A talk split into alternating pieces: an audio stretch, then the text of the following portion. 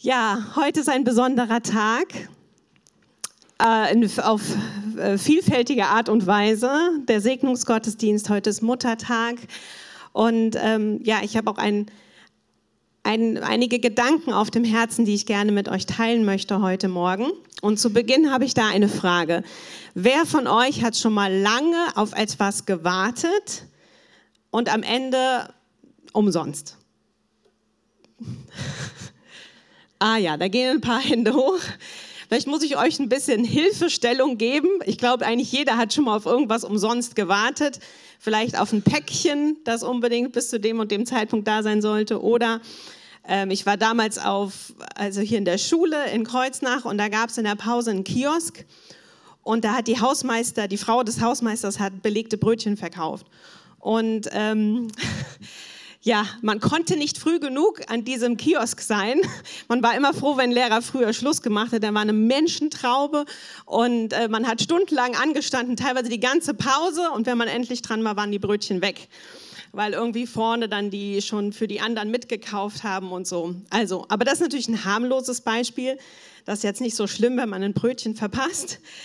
Aber ähm, manchmal gibt es ja auch Dinge, die gehen viel tiefer auf die man wartet, auf die man hofft, für die man vielleicht sogar betet und Gott anfleht, dass er eine Situation verändert oder hilft.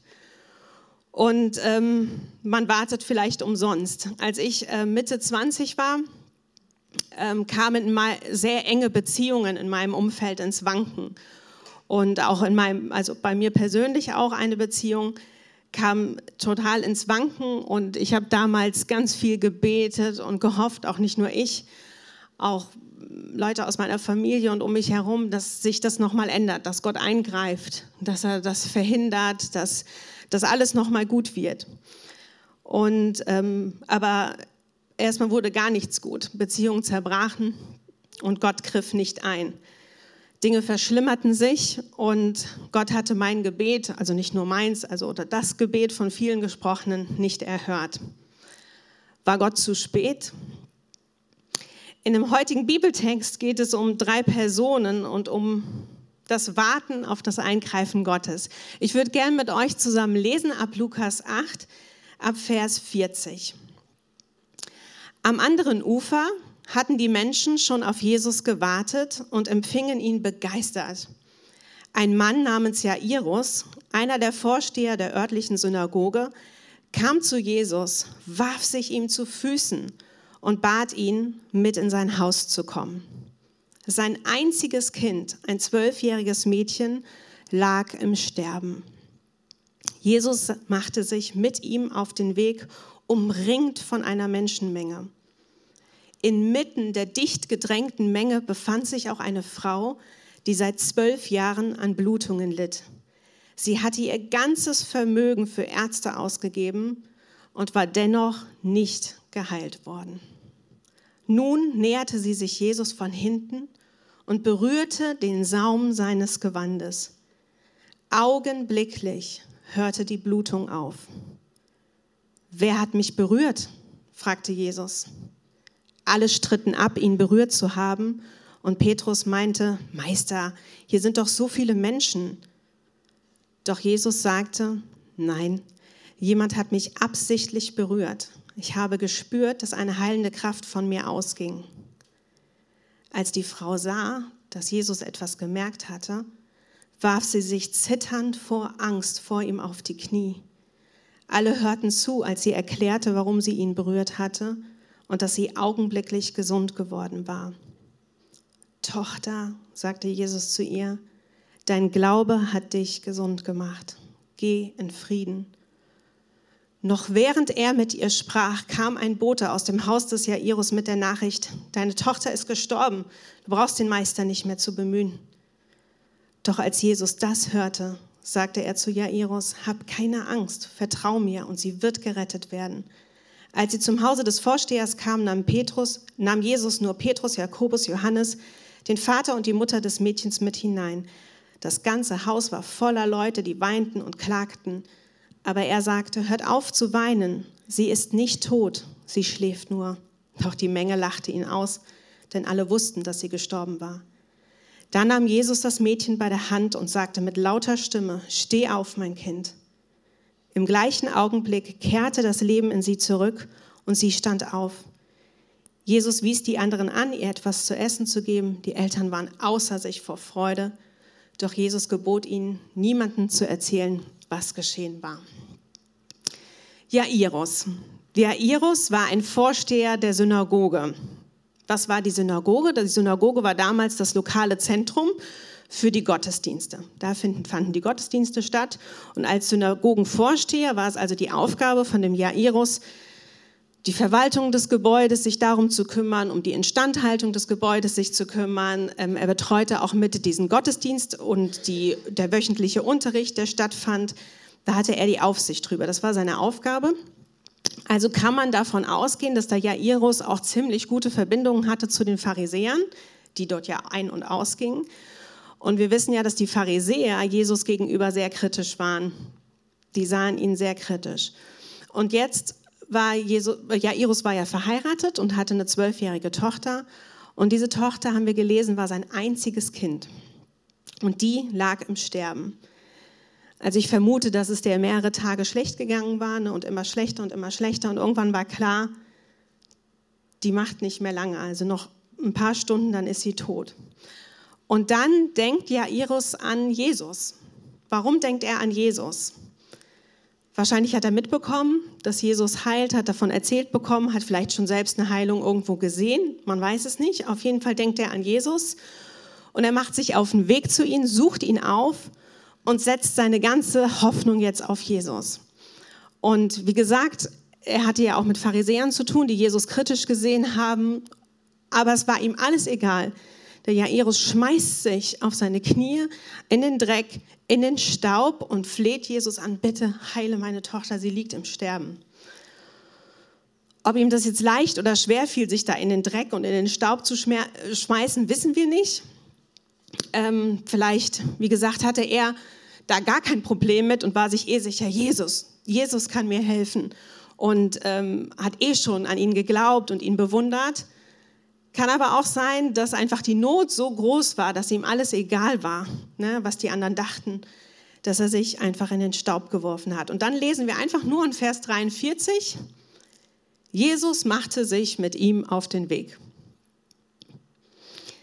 Was muss der Jairus in dem Moment gefühlt haben? Was für eine Erleichterung, oder? Jetzt weiß er, Jesus kommt mit.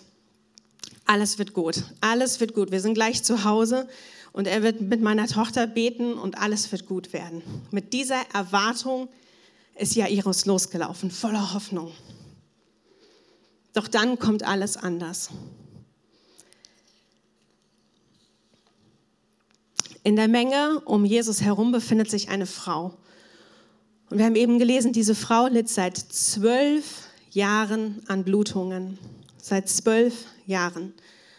Warum litt die an Blutung? Das ist nicht näher erklärt. Wahrscheinlich, also entweder hatte sie eine hormonelle Störung vielleicht, vielleicht hatte sie eine Gebärmuttererkrankung. Wir wissen es nicht. Auf jeden Fall litt sie seit vielen, vielen Jahren an Blutungen. Und ich möchte kurz einen Moment nehmen und darüber ein bisschen nachdenken. Was hieß das denn für diese Frau, an Blutungen durchgängig zu leiden seit zwölf Jahren? Ich glaube, wir Frauen können uns da ein bisschen das vielleicht vorstellen, was das heißt. Heutzutage haben wir Wegwerfartikel, ne, die wir benutzen und wegwerfen. Damals gab es das noch nicht. Sie musste sich immer dick einpacken, das regelmäßig waschen, waschen, waschen. Es war heiß damals, Schweiß, Blutgeruch. Ich schmück das ein bisschen aus, dass wir uns vielleicht ein bisschen in diese Frau hineinversetzen. Allein von dem, wie ging es ihr damit? Vielleicht hatte sie auch starke Schmerzen bei den Blutungen, vielleicht war das von Schmerzen begleitet. Da steht nicht, ob die Frau verheiratet war oder nicht, ob sie Kinder hatte oder nicht. Ich könnte mir vorstellen, dass sie keine Kinder hatte bis zu dem Zeitpunkt, weil wahrscheinlich nie ein Eisprung stattgefunden hat, weil sie immer Blutung hatte.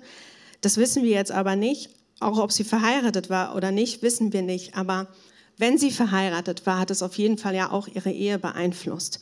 Vielleicht war sie auch nicht verheiratet wegen ihrer Blutungen, denn damals war es so in 3. Mose Kapitel 15, die Verse 16 bis 30, da können wir Näheres darüber lesen, über die rituelle Unreinheit von Frauen, während und nach der Menstruation. Und zwar galten jüdische Frauen während der Menstruation als unrein. Und das bedeutete für die Frauen, dass jeder, der sie berührte oder ein Gegenstand der Frau berührte, wurde automatisch auch unrein. Und unrein sein bedeutete damals, man durfte nicht an den Gottesdiensten teilnehmen.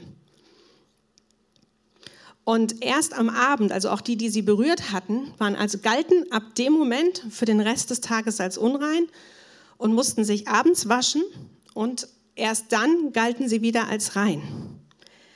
Hatte ein Mann Geschlechtsverkehr mit einer menstruierenden Frau, so wurde er sogar für eine ganze Woche unrein und musste auch nach einer Woche sich baden und diese ganzen Riten erfüllen, sich baden, die Kleidung waschen und so weiter. Dadurch, dass die Frau jetzt zwölf Jahre durchgängig geblutet hat, hieß das für sie, sie durfte zwölf Jahre lang keinen Tempel besuchen, keine Synagoge besuchen und sie durfte niemanden berühren.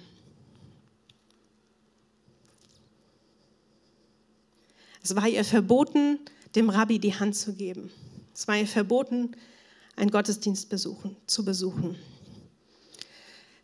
Sie lebte vermutlich seit zwölf Jahren komplett isoliert, einsam.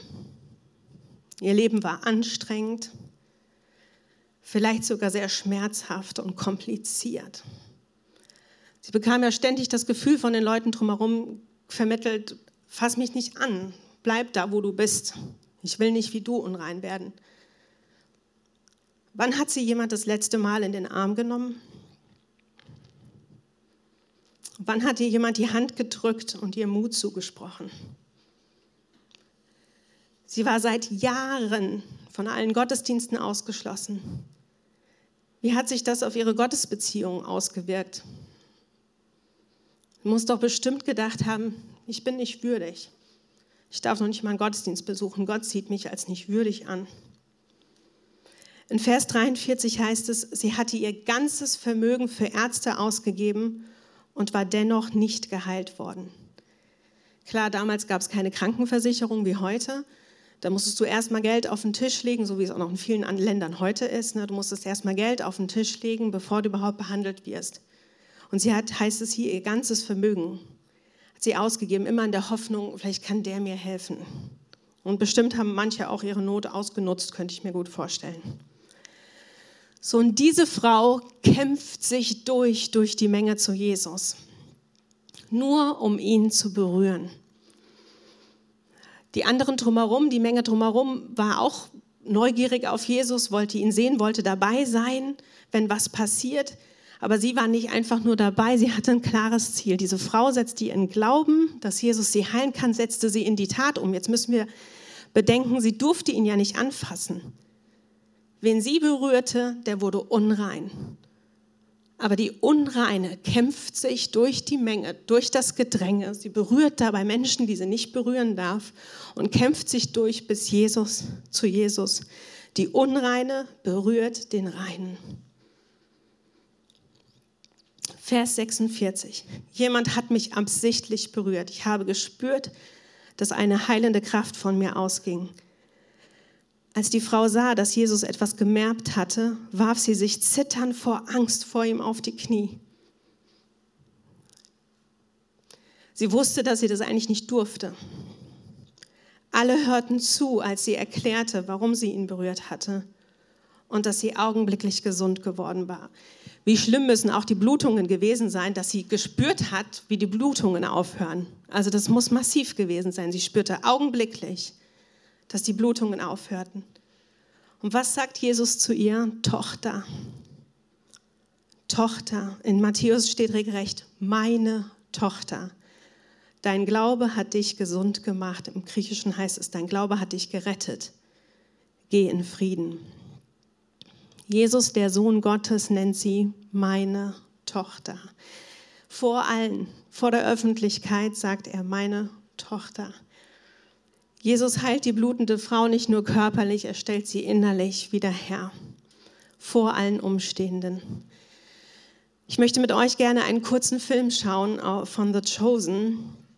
Ähm, eine kurze Szene möchte ich mit euch gucken. Da wird diese Szene dargestellt. Ich weiß und möchte auch nochmal darauf hinweisen, das ist natürlich ein Film. Ja, das ist ein Versuch, ähm, diese Situation darzustellen, wie sie gewesen sein könnte. Aber ich persönlich, ich finde es immer wichtig, wenn wir Bibel lesen, wir lesen manchmal so schnell drüber hinweg, ohne uns klar zu machen oder viel darüber nachzudenken, was hieß das für die Person, für die handelnden Personen und wie handelt Jesus eigentlich, wie ist er? Und ich finde, Filme helfen dabei. Und so will ich euch ein, uns einladen, das zusammen zu gucken. Ähm, es ist leider noch nicht ins Deutsche übersetzt, sondern nur mit, deutscher, ähm, mit deutschem Untertitel. Ja? Danke, Herr Jesus, dass in deiner Gegenwart Heil ist, dass in deiner Gegenwart so viel Liebe ist, dass wenn du uns berührst, Herr Jesus, dass augenblicklich unser inneres Heil wird. Danke, Jesus. Wie ging es denn Jairus währenddessen, während Jesus sich mit der blutenden Frau äh, ihr begegnete? Ich meine, sie waren eigentlich auf dem Weg zu seiner sterbenden Tochter. Und Jesus kümmert sich um diese Frau, nimmt sich Zeit für sie.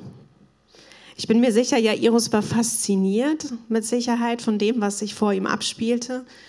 Er war sicherlich ja, begeistert und es hat sicherlich nochmal seinen Glauben ne, geschürt und jetzt so erst recht, ja, guck mal, er kann heilen und jetzt gleich sind wir bei meiner Tochter.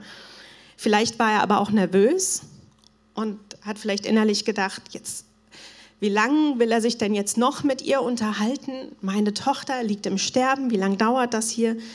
Wie, wie wird es ihm dabei gegangen sein? Und dann tatsächlich kommt einer gelaufen von dem Zuhause vom Jairus, kommt angerannt und sagt, Meister, deine Tochter, also deine Tochter ist gestorben, du brauchst den Meister nicht mehr zu berühren. Bemühen, Vers 49. Ich denke, mit diesem Satz ist die ganze Welt des Jairus zusammengebrochen. Seine einzige Tochter ist tot, gestorben, vielleicht sogar, weil, die, vielleicht sogar, weil Jesus sich hat aufhalten lassen. Sein einziges Kind ist nicht mehr da, weg für immer. Wenn ich mir vorstelle, wenn ich mir nur ansatzweise vorstelle, einer meiner Jungs würde im Sterben liegen, man ruft einen Notarzt und der Notarzt braucht keine zehn Minuten, sondern braucht ewig. Und in dieser Zeit stirbt das Kind. Wie schrecklich muss sich das angefühlt haben. Was für eine Enttäuschung für den Jairus. Alle Hoffnung erlischt auf einen Schlag und die schreckliche, unwiderrufliche Tatsache steht eiskalt im Raum. Doch Jesus, Vers 50. Doch als Jesus das hörte, sagte er zu Jairus, hab keine Angst, vertrau mir und sie wird gerettet werden.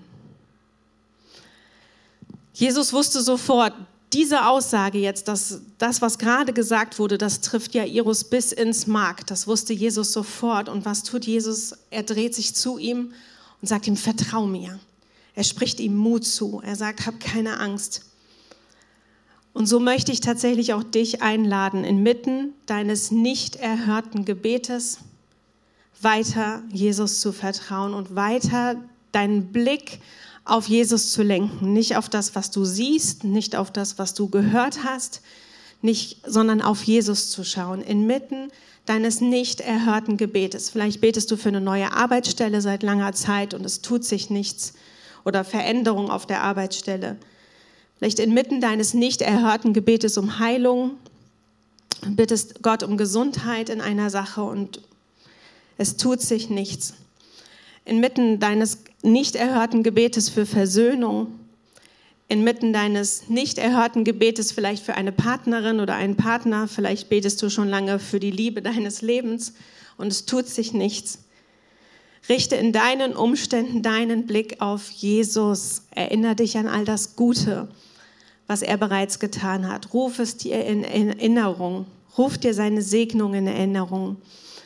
In Psalm 103, Vers 2, den Vers kennen so viele von euch, da heißt es, lobe den Herrn meine Seele und vergiss nicht, was er dir Gutes getan hat oder vergiss nicht all das Gute, was er für dich tut. Das ist übrigens einer der Gründe, warum ich die Lobpreiszeit zu Beginn des Gottesdienstes so sehr liebe und so sehr schätze. Die Zeit, in der wir gemeinsam singen, lauter Lieder, lauter Texte, die uns vor Augen malen, wer Jesus ist und was er für uns getan hat und wie er ist und wo wir gemeinsam ihm Ehre erweisen und uns an seine Taten erinnern. Und das ist ja immer eine Zeit, wo wir nicht auf uns schauen, nicht auf unsere Situation, auf unsere Probleme, sondern unseren Blick auf Jesus richten. Und ich lade dich ein, diese Zeit im Gottesdienst auch nicht gering zu schätzen, sondern nicht so, ach, ich habe noch ein bisschen Puffer. Am Sonntagmorgen ist manchmal alles so stressig. Ich kenne das sehr gut. Und dann denkt man, ach, es wird ja äh, man hat ja noch so ein bisschen Puffer.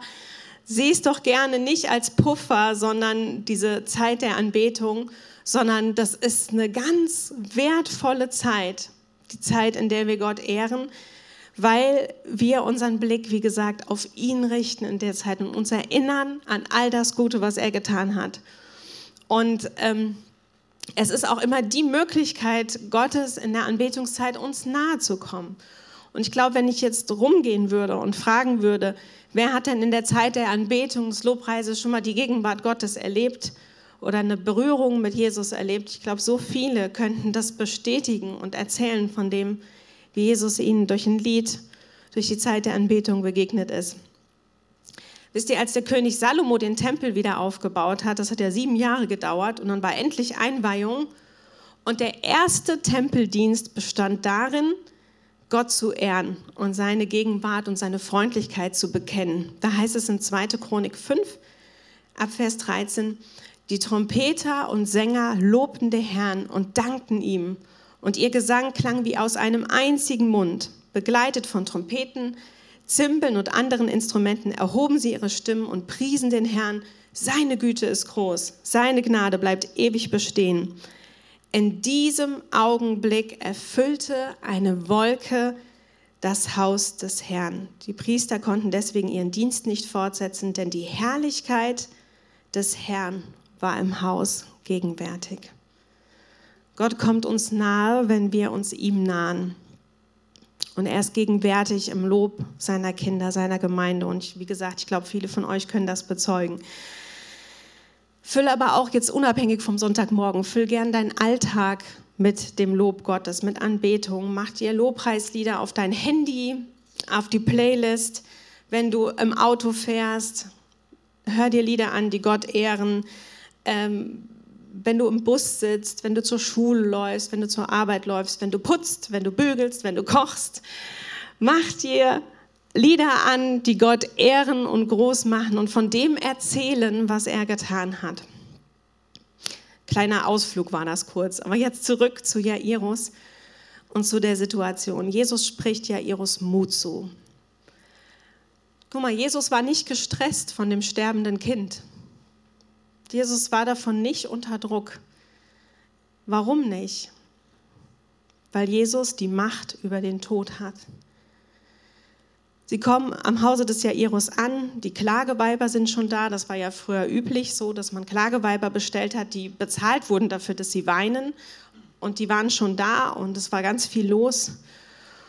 Und ähm, ja, Jesus kommt, geht in das Zimmer und das Mädchen steht tatsächlich wieder auf. Er erweckt das Mädchen zum Leben. Ich will dich einladen, wie ich es auch schon gesagt habe, wirklich inmitten deines nicht erhörten Gebetes deine Hoffnung weiterhin auf Jesus zu setzen, auf den Liebenden, den Allmächtigen, den, der nicht zu spät kommt. Das mache ich mal mit einem Fragezeichen, denn manchmal fühlt es sich so an. Ich habe vorhin am, oder ich habe am Anfang erwähnt, dass ich mit Mitte 20 Beziehungen in meinem Leben zerbrachen und ich Gott gebeten hatte, dass er das nicht zulässt, dass, alles, dass er alles zum Guten wendet. Und er hat mein Gebet damals nicht erhört. Doch heute kann ich sagen, wirklich auch von Herzen sagen, man kennt ja so diesen Spruch, Gott kann auf krummen Wegen gerade schreiben. Und Gott hat wirklich auf den krummen Wegen, die entstanden sind, hat er gerade geschrieben. Aber ich weiß natürlich auch, dass manch einer von euch auch schon Gebete gesprochen hat und die hat Gott nicht erhört. Und auch im Nachhinein, jetzt ich kann im Nachhinein sagen, Gott hat es trotzdem gut gemacht, Gott hat gesegnet, Gott hat geholfen, aber und hat es zum Guten gewendet irgendwie. Aber ich weiß, es gibt auch manche Gebete, beispielsweise wenn ein Mensch stirbt und man hat gebetet, dass Gott heilt. Ähm, da gab es doch ein zu spät. Manchmal lässt Gott zu, dass Menschen uns verlassen, aber er verlässt uns nie. Und ob ich schon wanderte im finsteren Tal, fürchte ich kein Unglück, denn du bist bei mir. Helena Neufeld hat mal gesagt, manchmal stillt er den Sturm sofort, manchmal geht er mit uns durch. Ein guter Hirte ist er immer. Wer ist Helena Neufeld? Die möchte ich euch noch kurz vorstellen. Die Frau ist Anfang 40, sie ist Mutter von fünf Kindern. Haben wir auch eine Folie zu. Und ich folge der auf Instagram. Deren Instagram-Seite heißt Zerbrochen ist ein Duft. Und die ist Mutter, wie gesagt, von fünf Kindern und sie hat im Sommer letzten Jahres ihren Mann verloren, den seht ihr in der Mitte, nach vier Jahren schwerer Krebserkrankung. Und sie schreibt unter anderem, also ich folge ihr sehr gerne, weil sie schreibt über ihren Alltag und was das alles mit ihr und mit den Kindern gemacht hat und ihren Glauben, wie sie damit umgeht. Und sie schreibt, wenn ich heute zurücksehe, dann sehe ich in all dieser Zeit einen Gott, der mächtig ist seine Stärke trägt die Schwachen. Wenn ich zurücksehe, dann sehe ich die Freundlichkeit Gottes. Er hat meinen Ehemann nicht einen Tag allein gelassen. Er hat ihn liebevoll getröstet, ihn aufgerichtet und ihm seinen Mut gegeben, der ihn zum Überwinder werden ließ. Wenn ich zurücksehe, sehe ich einen Gott, der treu ist. Er kümmert sich.